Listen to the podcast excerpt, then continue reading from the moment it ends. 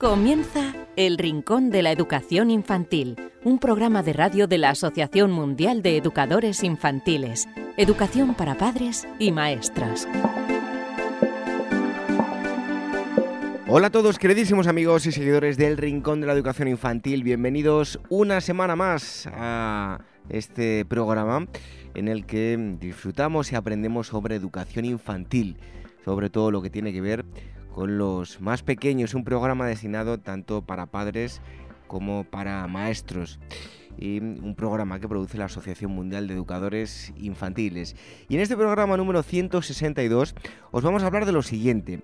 En primer lugar, hablaremos con alguien que ya ha estado con nosotros, pero que nos trae novedades acerca del mundo de los gemelos, de los mellizos.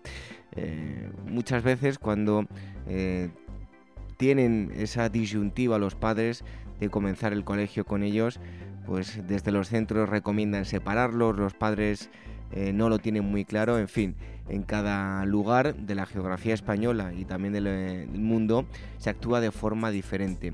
¿Es bueno separar o no a los más pequeños? Eh, ¿Conviene hacerlo con tan solo tres años o es mejor esperar unos cuantos años? Todo ello Em, de todo ello nos hablará la invitada de hoy. Ella es eh, Cox eh, especialista en em, gemelos. Eh, también tendremos, como todas las semanas, al psicólogo Elvira Sánchez, que nos acerca estudios relacionados con el mundo de la educación infantil. Hoy nos centraremos en las pantallas, en los dispositivos em, multimedia, como las tablets, teléfonos y demás. Ya sabéis que si nos queréis eh, contactar podéis hacerlo a través de una dirección de correo electrónico rincóninfantil.uaf.org. También em, nos podéis escuchar a través de diversas formas, a través de los podcasts en iVoox, en iTunes, en Spotify, en Spreaker, a través del canal de YouTube de la Asociación Mundial de Educadores em, Infantiles. Esas son básicamente las formas que tenéis de escucharnos, pero también a través de Radio Sapiens, donde todas las semanas emiten nuestro eh, programa. Lo dicho, comenzamos este programa número 162. Recibido un fuerte abrazo de este humilde servidor que os habla, David Benito, y enseguida estamos hablando sobre la importancia o no de separar o no separar a los eh, pequeños, a los gemelos, a los mellizos cuando acuden al colegio. Red de docentes comprometidos con la paz. La educación sin valores solo convierte al hombre en un demonio más inteligente. Por ello, AMEIUAF ha puesto en marcha este proyecto.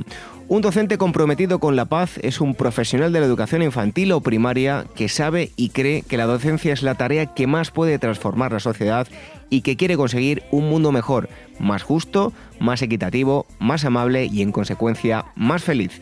Apúntate y forma parte de la red de docentes comprometidos con la paz. Es gratis y solo tiene ventajas. Visita la siguiente web uaece.org barra docentes comprometidos. Como dijo Nelson Mandela, la educación es el arma más poderosa que puedes usar para cambiar el mundo. Red de docentes comprometidos con la paz.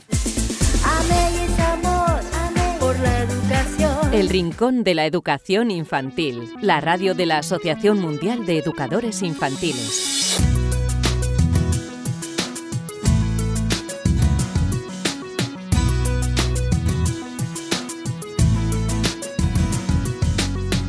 Hace tiempo también eh, estuvimos hablando con nuestra invitada de hoy sobre este tema, pero em, en todo este tiempo eh, han cambiado las cosas en unos lugares, ha habido novedades y queremos también ampliar la información. Yo además lo, eh, lo he vivido en, primera persona y es algo que no es fácil de gestionar en, en muchas ocasiones. Les hablamos de, mm, eh, bueno, pues eh, cuando uno no tiene un hijo, sino que tiene dos, incluso en ocasiones tres o más, que, que hay familias em, que son así, que tienen más hijos a la vez. Así que eh, el tener mellizos gemelos hay veces que no resulta fácil de, gestionar. Y para hablar de todo esto, como decía, ah, tenemos aquí una invitada que ya estuvo con nosotros, y es eh, Cox Frensta. Eh, también pueden visitar su web, que es coxfrensta.info, y tiene un libro tiene varios, pero uno de ellos es el Gran Libro de los Gemelos, editado por Ediciones Medici, y también en Latinoamérica a través de Amazon pueden eh, conseguirlo. Em, Cox, muchísimas gracias por estar aquí con nosotros en el Rincón de la Educación Infantil. Sí, encantada, David, encantada. aunque ya lo, hablamos la otra vez, pero a modo de introducción, ¿no? Eh, para aquellos que no han tenido la oportunidad de escucharlo, ¿qué supone para unos padres la llegada no de uno, sino de dos hijos? Sí, vaya, bueno, es un, es un gran eh, revuelo, ¿no? En su vida familiar, eh, claro, porque uno espera tener un bebé y hay pocos que esperan tener dos o tres. Entonces, claro, al principio hay como un poco de desconcierto, de susto, cómo podemos hacerlo, vamos a, ser ¿eh? capaces de hacerlo. Luego ya todo se calma y hay mucha alegría también. Pero desde luego eh, es, un, es un cambio grande que ya uno es un cambio grande en la familia, ¿eh? entonces dos o tres aún mucho más y desde luego al principio es complicado, ¿eh? con dos bebés o tres es complicado, sí. Eh, yo no sé si me imagino que pues en, su consulta eh, recibirá eh, esta pregunta, ¿no? Es muchas veces los padres tienen dos niños, algunos días se sienten mal porque piensan que le han dedicado más tiempo a uno, otros a otro, en fin, que es complicado de gestionar en ese sentido, ¿no? Sí, sí, sí, sí. Sí, los sentimientos de culpabilidad eh, son mayores entre estos padres. esto ya se ha visto también en estudios, que los padres tienden a sentirse culpables por no dar a cada uno lo que, lo que, lo que quisieran. Claro, esto va un poco implícita con, con la situación. Entonces yo siempre les digo que que tranquilos, que este es, un, ¿eh? es, inherente a la situación, que siempre hay uno que pide más, pero hay un truco que, que ayuda para eh, combatir esta sensación tan negativa en una misma y es dedicarles eh, tiempo individual. ¿Sabes? Este es un truco que sirve para muchos objetivos, es muy bueno para los niños porque lo disfrutan mucho y para los padres también porque es un momento de gozo de estar con uno, poder dedicarse solamente a uno, no tener la interacción entre los dos porque siempre hay peleas, ¿eh? hay competitividad lógicamente porque los dos quieren la atención tuya. Pero si tú puedes ir cada semana, por ejemplo, con uno a hacer la compra o con uno a dar un paseo por el parque, este es un, es un momento valioso, muy valioso. Y también entonces los padres ya se sienten mejor porque saben que van a tener estos momentos y van a estar con uno individualmente. Sí. Oye, eh, ¿conviene, por ejemplo, esto que nos comentábamos, eh, no sé si hacerlo de, de, forma espontánea o forzarlo? Pues eh, provocar que, por ejemplo, eh, la mamá se vaya con uno de los niños o niñas, dependiendo de cada matrimonio lo que haya tenido, a hacer la compra y otro se va a, llevar a lavar el coche, por ejemplo. Sí, sí, muy bien. Sí, se puede. Eh, es un poco. Mm, a veces ocurre que los niños están tan acostumbrados a ir juntos con la mamá que al principio les cuesta y dicen yo también. O, sabes que a veces los papás me dicen, pero ellos logran, quieren estar juntos. Entonces tampoco hay que ser eh, así muy autoritario, de forma paulatina, un poco en modo organizada también, y, a ver cómo les va. Y si, si les cuesta, por ejemplo, sobre todo a los idénticos, ¿eh? los pueden al sentirse al principio sentirse raros, extraños, ¿no? Porque no se sienten completos. Pero mi, mm, aún así mi consejo es eh, prueba, inténtalo de, modo paulatino y ya verás cómo con el tiempo lo van a disfrutar y lo van a pedir. ¿eh? Cuando es mi momento contigo, lo van a pedir porque les, les, les encanta en realidad, ¿sabes? Entonces es jugar un poco con flexibilidad, con imponerlo también, mm, pero no de forma muy drástica, porque tampoco es cuestión de que lo vayan a pasar muy mal. A veces hay que esperar unos meses más, ¿sabes? ¿Eh? Pero, por ejemplo, con tres años ya son capaces de disfrutarlo en general. ¿eh? Sí. Yo, por ejemplo, que tengo esa eh, experiencia y, sí. bueno, eh, mis, mis hijas no han llegado todavía a los tres años, están los dos, prácticamente los dos y medio. Entonces te pregunto si es bueno o no, porque mucha gente habla que, que, bonito, otros que, claro, que es terrible esa dependencia. El simple hecho de subir a una a un coche que se ve allí sola y nada, eh, los 30 segundos que dura ir a la otra puerta y subirla, muchas veces la hermana está buscando a la otra y pregunta por ella. ¿Esa dependencia es buena, no es buena? ¿Cómo hay que gestionarlo?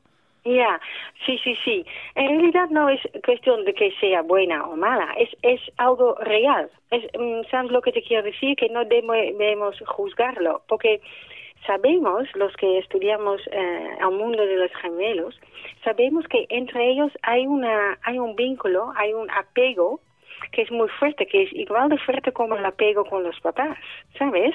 Que es, la, es el mismo apego. Entonces, si, si te pierden de vista a ti, también se sienten extraños. ¿Dónde está papá? ¿Dónde está mamá? Este apego entre ellos es igual y esto se debe a que eh, hayan estado juntos en, ¿eh? en el útero, han compartido la vida prenatal eh, y a partir de este momento también han estado juntos, entonces el uno para el otro es una persona de apego. Y es muy importante entenderlo, porque ellos todavía, el yo, a esta edad no lo tienen desarrollado, tienen mucho más fuerte eh, la sensación de nosotros. Nosotros es para ellos su, su modo de, de, de, ser, de estar en el mundo.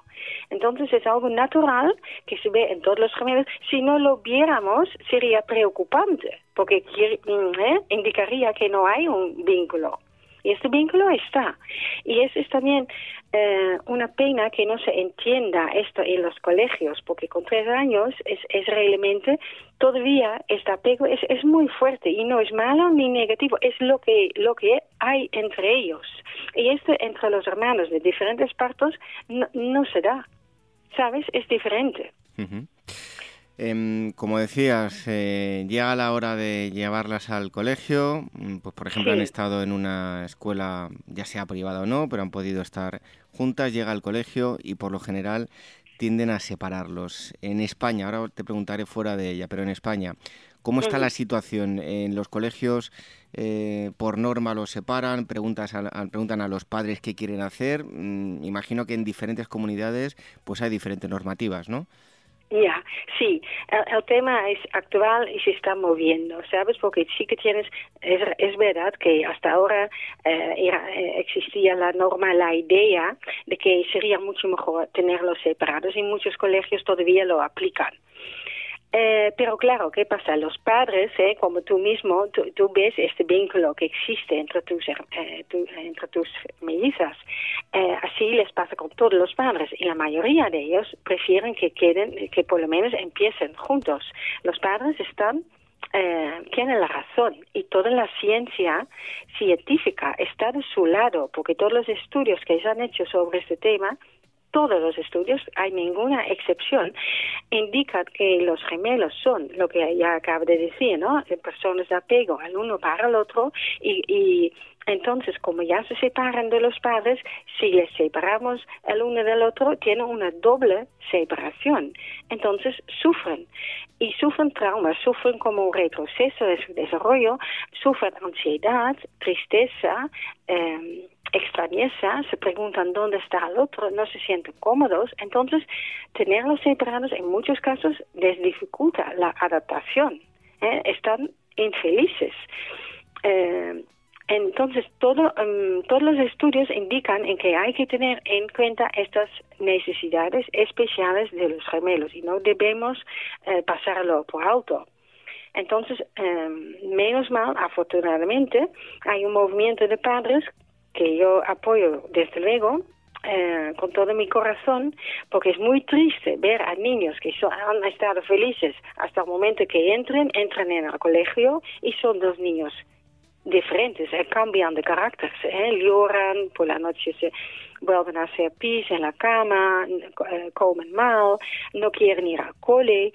Todo esto es, es un daño irreparable en realidad porque es una es un efecto que dura mucho que no es no es adaptación de una semana no es un sufrimiento que que es largo que que influye en su desarrollo cerebral eh, y les causa una mala experiencia que, que deja su huella en su mente. Es muy triste porque además no sirve de nada, porque no hay ningún estudio que diga, mira, la autonomía de los niños sí que, eh, sí que les ayuda en la autonomía. Es más, es lo contrario, como si no se sienten bien, felices, luego son más dependientes el uno del otro. Después del cole quieren estar juntos, no quieren jugar con otros niños. Entonces, no les ayudamos con eso para nada en su desarrollo. Hay que darles el tiempo que necesitan estar juntos, pues por lo menos el primer curso, y luego ya, ya se verá si hay motivos para separar. Es verdad que a mayores edades, a veces ¿eh? uno es dominante o hay muchos conflictos y es obviamente mejor tenerlos separados. Pero ya hablamos de niños no de tres años, ¿sabes? Ya son más mayores, ya tienen un sentido muy fuerte del yo y quieren estar a lo mejor separados, ¿eh? Ellos mismos. Eh, Cox, eh, ¿qué suele pasar, por ejemplo, en, los colegios? ¿Suelen escuchar a los padres? Porque, por ejemplo, eh, me comentabas, eh, estábamos hablando para la entrevista, me comentabas que, que había un caso que había llegado hasta el Tribunal Supremo, habían perdido los padres eh, y en una misma comunidad como en Madrid, eh, yo te comentaba que conozco a unas personas que mm, en el colegio han decidido que sus hijos eh, de tres años vayan juntos y están yendo juntos, ¿no? Entonces, ¿cómo es la situación en cada colegio? ¿Es de su padre y de su madre? ¿Unos escuchan, otros no escuchan a los padres? ¿Cómo está la situación? Ya, pues esta es un poco la situación. En algunas situaciones, algunos centros sí que escuchan, a veces yo escribo un informe y a raíz de este informe también lo lo aceptan o a veces los padres, muchas veces, ¿no? Los padres aportan también toda la documentación que hay en Internet, ¿eh? hay mucha de documentación, eh, entonces a veces los colegios realmente lo leen y dicen, bueno, vamos a probar, que empiecen, que empiezan juntos otros que ni leen los artículos ni los informes eh, y ya se mantienen en sus treces, que hay que separar porque es lo mejor, es su experiencia, eh, son padres sobreprotectores, esos son los argumentos que suelen decir los colegios, lo cual no es cierto, no son, son padres que ven un vínculo especial. ¿Eh? no son superprotectores, sobreprotectores. Pero bueno, son colegios que se mantienen en su idea y ahí menos mal que hay en cada comunidad, o hay muchas, casi todas, ahora tenemos eh, eh, un grupo de padres que se llama Múltiples Juntos y, por ejemplo, está en Madrid, Cataluña, eh, Andalucía, Valencia, Aragón, Galicia, País Vasco, Islas Baleares, eh, Cantabria, Zaragoza eh, en, Navarra. Entonces ellos mismos eh, tienen su grupo de WhatsApp y hacen fuerza para que les escuchen, ¿vale? Entonces sí que veo algún, alguna mejora, eh, sí, la veo. Todavía hay un camino por recorrer, porque cada gemelo, que gemelos, pareja que, se separa contra la voluntad de los padres, ¿eh? es, ya es un mal ejemplo y ya es un una gran pena, ¿sabes? Entonces, hasta que no todos puedan hacer lo que los padres opinan como lo mejor, hay que seguir luchando y eh, nos falta todavía bastante camino, pero también estoy positiva porque cada vez que tenemos un colegio que dice que sí, sí, las dejamos juntos, vamos a ver cómo les va, es estupendo, ¿eh? Es estupendo. Bueno, eh, estamos hablando de lugares concretos en, en, España, pero nos comentabas que tienes un libro que está disponible también para toda Latinoamérica. Eh, sí. ¿Allí cómo es la situación? Ay, para decir la verdad, ahí es todavía peor, lo veo peor. Mm, por ejemplo, yo como soy holandesa también en Holanda llevo la misma lucha, ¿sabes? Ahí en Holanda ya se está un poco más avanzado, ahí sí que ya no es tanto que se impongan una decisión. Ahí sí que los colegios se abren más y ya ahí la, la lucha está casi eh, terminada, va muy bien, ¿sabes? Hay mucha abertura, porque ahí también, mm, aquí veo que es una pena que a veces los colegios piensan que pierdan autonomía, ¿sabes? Que es una es una lucha de autonomía, de quién, quién puede decidir. No se trata en realidad de eso, se trata solamente del bienestar de los alumnos, ¿no? De eso, los padres quieren lo mejor para sus hijos, lógicamente, no, es, no quieren tener poder, solamente quieren eh, que se les escuche. ¿eh? Eso es lo que, lo que pretendemos, ¿vale? En Latinoamérica eh, aún es más difícil que te escuchen y que ahí las ideas son muy fijas y hay menos, digamos, psicología. Pero bueno, los padres ahí son igual de luchadores y también llegarán al punto donde estamos nosotros y donde está Holanda con, los con el tiempo.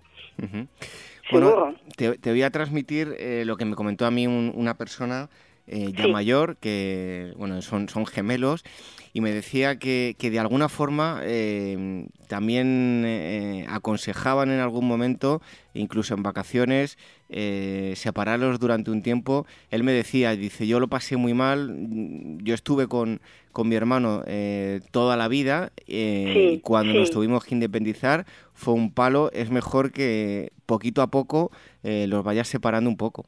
¿Cómo, claro. ¿Cómo es esto? Mm, claro, claro. Esto no contradice lo que he dicho anteriormente. ¿eh?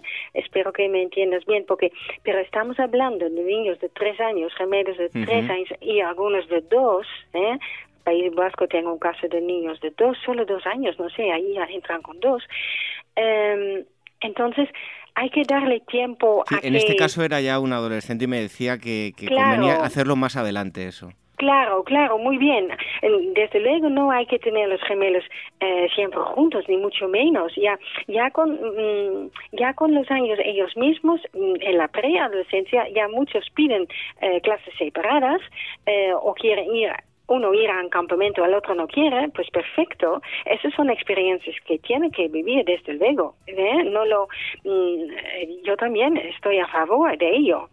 Siempre digo, mira, la separación eh, puede ser un trauma, eh, pero la no separación también puede ser un trauma. Pero ya hablo de otras edades, no hablo del momento de la primera separación de los padres, que es con tres años, que es bastante fuerte, que es un paso grande, ¿no? Ir al colegio, tener eh, la mochila y trabajar ahí, hacer algunos trabajitos a esta edad todavía los gemelos se sienten como una unidad, se sienten juntos, hay que respetar esta necesidad de estar juntos y ya poco a poco ver cómo se van desarrollando los niños. ¿eh? Y, ya actuar en, ¿eh? según la situación de estos gemelos, pero no imponer algo con tres años. ¿Vale? Eh, espero que es importante porque yo, claro, luego también hay edades en las que yo realmente aconsejo la separación, desde luego. No estoy en contra de la separación, pero sí que estoy en contra de la separación con tres años. Eso sí, sí. Bueno, ya por último, preguntarte eh, por los eh, cambios que se han producido últimamente y hacia dónde crees que va todo esto concretamente en España.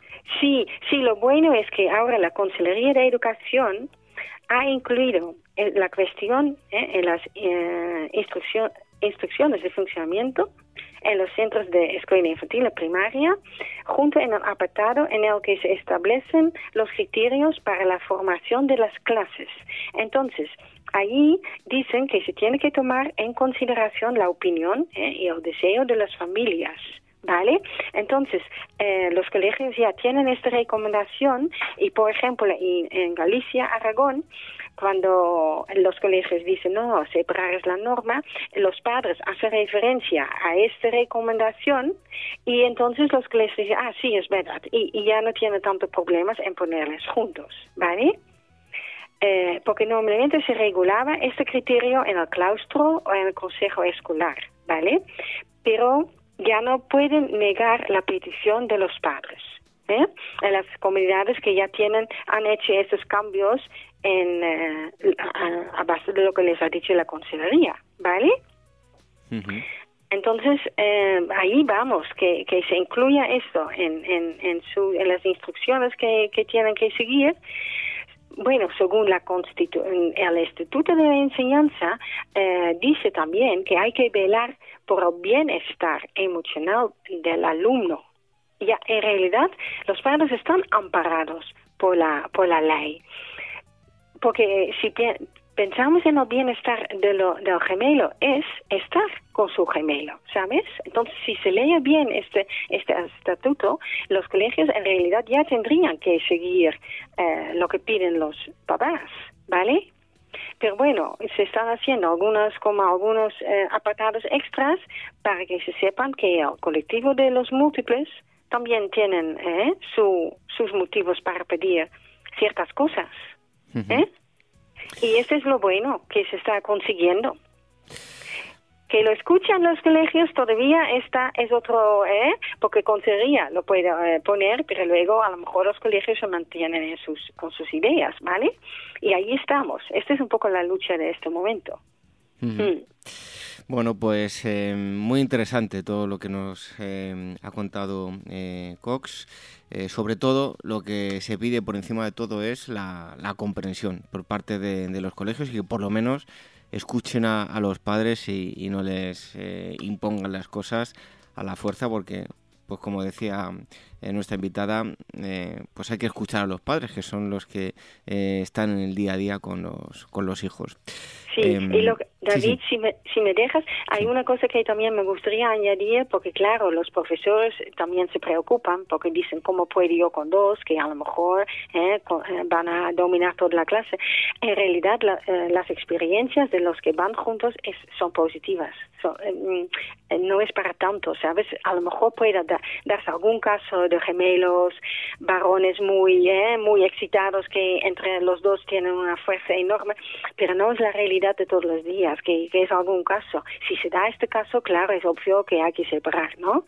Pero no es la tendencia general. O sea, tranquilos, porque en general los profesores que los tienen al final juntos dicen que esta es una maravilla. Son dos niñas o dos niños o niño y niña que se llevan bien, que se ayudan, que son, ¿eh? que son eh, leales, cooperativos y, los demás niños lo, imitan, lo copian. O sea, las experiencias son positivas. No hay que temer al gemelo. ¿eh? Esto me gustaría añadir porque también es importante entender la parte de los profesores. ¿eh?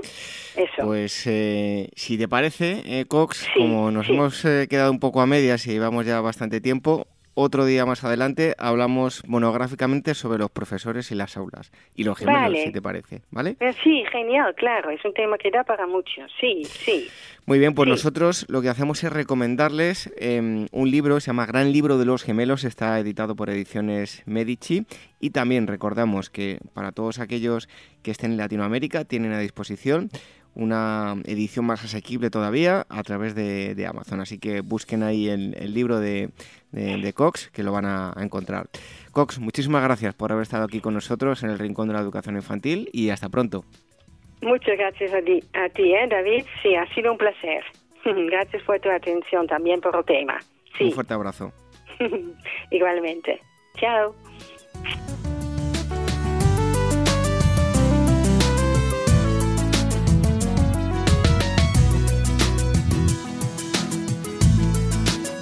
El Rincón de la Educación Infantil, la radio de la Asociación Mundial de Educadores Infantiles.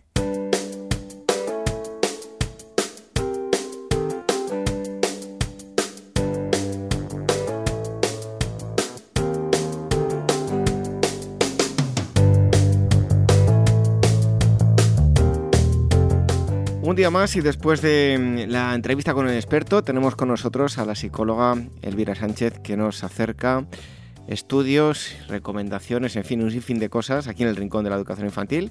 Bienvenida un día más, Elvira. Pues un placer, como todas las semanas. ¿De qué nos vas a hablar hoy? Pues mira, leer sí, pero no de cualquier manera. Te explico. Mira, los padres que les leen a sus hijos con una tableta terminan teniendo menos interacción con ellos según un nuevo estudio. Pues a ver, cuéntanos. Pues mira, leer cuentos eh, antes de acostarse pues, a los niños pues es genial porque bueno, favorece la interacción con los niños y bueno, y además de todos los beneficios que tiene la lectura en sí misma. Esto lo hemos hablado un montón de veces. Sin embargo, para maximizar el vínculo entre padres e hijos, un estudio dice que es mejor que los padres les lean a sus hijos un libro impreso, eh, o sea, en un libro impreso antes que en una tableta. Te explico, los padres que les leen a sus hijos en las tablets, iPads, sabes, en pantallas, pues ya sea un libro, incluso un libro digital interactivo o no, tuvieron menos reciprocidad social, es decir, menos interacción social de dar y recibir que cuando leían un libro tradicional, eh, como los de toda la vida en papel, según bueno, un estudio publicado en la revista Llama Pediatrics. Y te explico cómo se ha llegado a esta conclusión. Mira, los investigadores de la Universidad de Michigan registraron 37 parejas, bueno, dúos de padres e hijos, en un laboratorio configurado para para parecerse a la sala de estar, pues la típica sala de estar que todo el mundo tiene en casa. Y las madres y los padres leyeron en voz alta un libro impreso, eh, leyeron en una tablet y también en una tableta interactiva en un periodo de 75 minutos a niños de 2 a 3 años. Estamos hablando de niños muy pequeños. Bueno, pues cuando los padres les leían libros digitales, los investigadores, bueno, notaron que era, a ver, era mucho más probable que los niños interrumpieran la sesión, obstruyendo la vista de la tableta de sus padres para que, bueno, no pudieran leerla, cerraban la aplicación de los libros electrónicos o, bueno, directamente trataban de cogerles la, la tableta, la tableta a sus padres. Y en respuesta, pues claro, los padres tenían más probabilidades de controlar a sus hijos mientras leían desde una tableta. Pues por ejemplo, los comportamientos intrusivos, como evitar que los niños golpeen la tablet o girar sus cuerpos lejos de los niños para que no puedan, bueno, para que puedan sostener la tableta, pues este tipo de conductas pueden impedir, ¿no? la disposición de los niños pequeños a cooperar o escuchar a sus padres, según comentaron los investigadores pues parece que el papel gana en beneficios a, las pantallas. Eh, desde aquí, Elvira, eh, como hacemos semana tras semana con todo aquello que nos acerca, siempre llamamos a un consumo responsable de, las pantallas.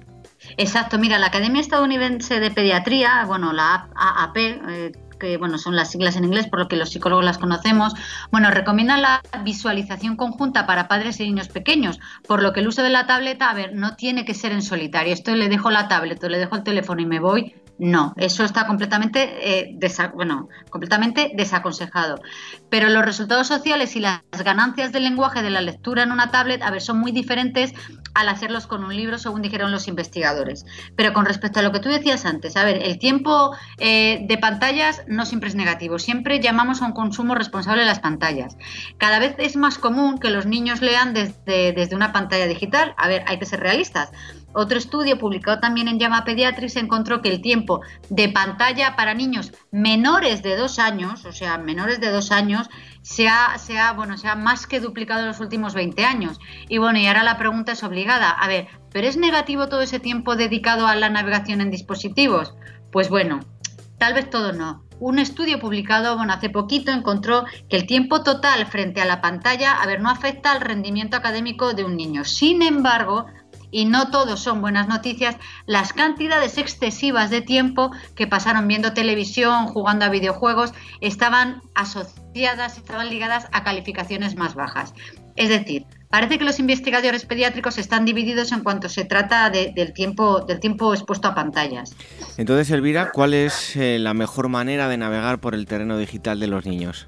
Pues mira, la Asociación Americana de Pediatría tiene una herramienta para que las familias, y bueno, familias y maestros también, planifiquemos el uso de los dispositivos de, de, los niños, limitando la cantidad de tiempo que pueden pasar usando dispositivos y designando lo que ellos llaman zonas libres de pantallas y estableciendo, a ver, toques de queda, ¿vale? Este palabra a lo mejor es una expresión es un poco fea, pero bueno, realmente la idea es la misma. A ver, no necesitan separar a los niños de las pantallas por completo, pero es aconsejable establecer algunos límites. Y, bueno, y te voy a decir las eh, recomendaciones de tiempo de pantalla de la Asociación eh, Americana de Pediatría. Eh, primero, mantén a los niños menores de 18 meses lejos de las pantallas por completo, ¿vale? Excepto para, bueno, hacer algo, la clásica eh, videollamada por Skype para ver a la abuela, los primos, o sea, eso no cuenta, ¿vale? Pero lo, el resto, completamente prohibido. De 18 a 24 meses, los padres pueden, pueden presentar una programación de alta calidad y eso sí, verla con sus hijos. Lo que decíamos antes, le pongo la tablet, la pantalla y me voy, eso olvidaros.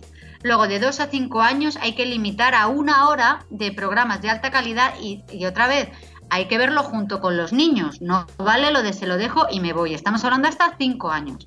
Para niños mayores de 6 años hay que limitar el tiempo de pantalla y controlar obviamente el tipo de medios que consumen. O sea, no vale eso de se la dejo y me voy, porque aunque sea YouTube Kids, de un vídeo pasas a otro, de otro a otro, de otro a otro, y cuando te das cuenta están, están viendo vídeos en ruso que ni siquiera sabes exactamente qué están viendo. Esto créeme que a mí me ha pasado, ¿eh? y conozco a gente que también la ha pasado. Y por último, y antes, bueno, ya lo he mencionado, hay que designar eh, zonas libres de pantallas en casa. A ver, yo te cuento, mira, yo tengo una, eh, bueno, una, la madre del, cole, una, amiga, que tiene niños ya en secundaria y solo tiene wifi en el salón. Decidieron que el wifi solo en el salón. Y me cuenta que cuando fue el técnico de la DSL a instalarle, bueno, pues eso, la DSL le dijo que quería tener señal débil, que solo le llegase al salón. Y la verdad es que el técnico se quedó bastante sorprendido porque lo normal es que te digan, no, yo quiero que me llegue a toda la casa y me pones un PLC aquí y otro aquí, ¿sabes? Para tener la señal en toda la casa. Y ella dijo que no, que solo querían tener wifi en el salón eh, y que no llegase a las habitaciones. Pero bueno, como ella también dice, cuando tienes adolescentes en casa, pues nada es normal tampoco. Eh, bueno, pues eh, interesante esto que nos cuentas sobre las pantallas, que como dices todas las semanas vamos contando estudios acerca de este asunto, pero tienes más cosas, ¿verdad? Pues mira, traigo más cosas y no voy a cambiar mucho de tema porque te voy a explicar por qué dicen los expertos que darle un teléfono móvil a un niño es pequeño es como darle drogas. Pues un titular muy muy impactante. Cuéntanos más, Elvira. Pues mira, la verdad es que el titular, eh, a ver, es impactante, pero es cierto, porque mira, es cierto que la tecnología, a ver, ha hecho mucho para que nuestras vidas sean más fáciles y también más eficientes. Sin embargo, a ver, en un momento en el que se está volviendo común que los niños tengan su propio teléfono móvil o, o incluso su tablet, bueno, pues los padres deben pensar en el impacto que esto puede tener en sus hijos.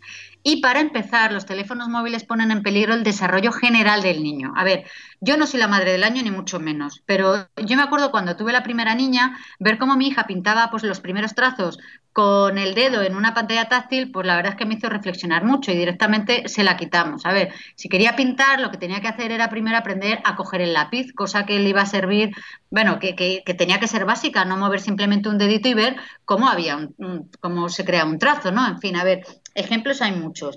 Y aquí, bueno, hemos hablado incluso aquí en el rincón, eh, aquí en, bueno, en nuestros podcasts hemos hablado mucho incluso el aumento de la miopía en niños. Pero, a ver, volviendo al estudio que, te traigo, me voy a centrar. Un teléfono inteligente podía convertirse en una fuente de adicción.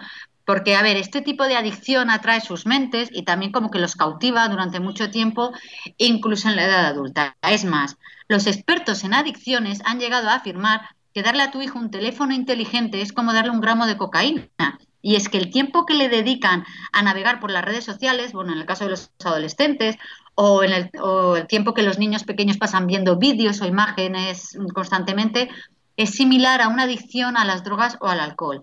Y lo dicen los especialistas en clínicas de rehabilitación, como es el caso de la clínica de rehabilitación Harley Street en Estados Unidos.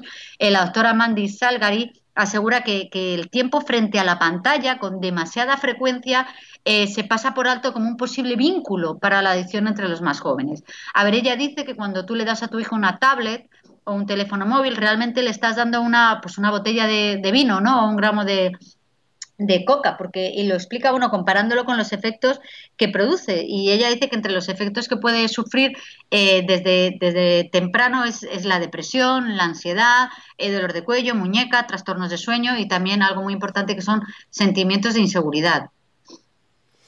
Eh, bueno, pues ya lo hemos dicho aquí muchas veces, ¿no? Eh, tecnología sí, pero con control y con moderación, Elvira.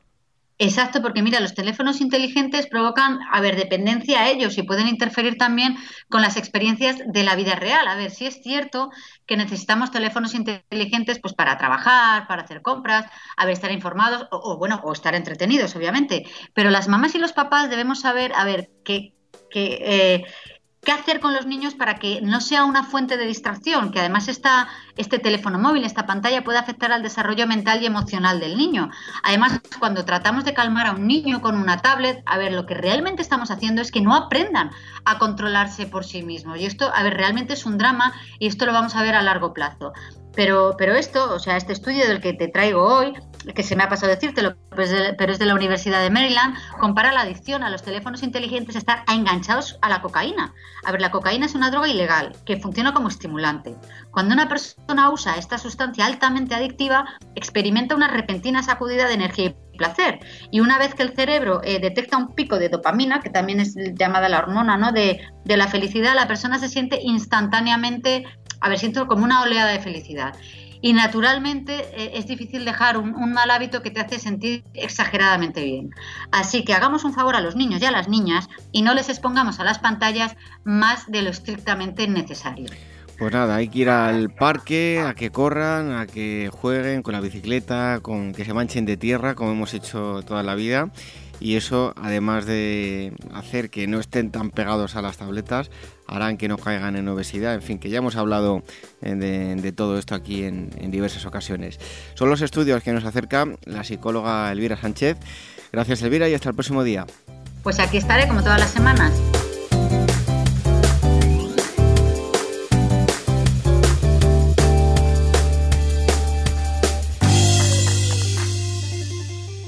Red de docentes comprometidos con la paz. La educación sin valores solo convierte al hombre en un demonio más inteligente. Por ello, AMEIUAF ha puesto en marcha este proyecto. Un docente comprometido con la paz es un profesional de la educación infantil o primaria que sabe y cree que la docencia es la tarea que más puede transformar la sociedad y que quiere conseguir un mundo mejor, más justo, más equitativo, más amable y en consecuencia más feliz. Apúntate y forma parte de la red de docentes comprometidos con la paz. Es gratis y solo tiene ventajas.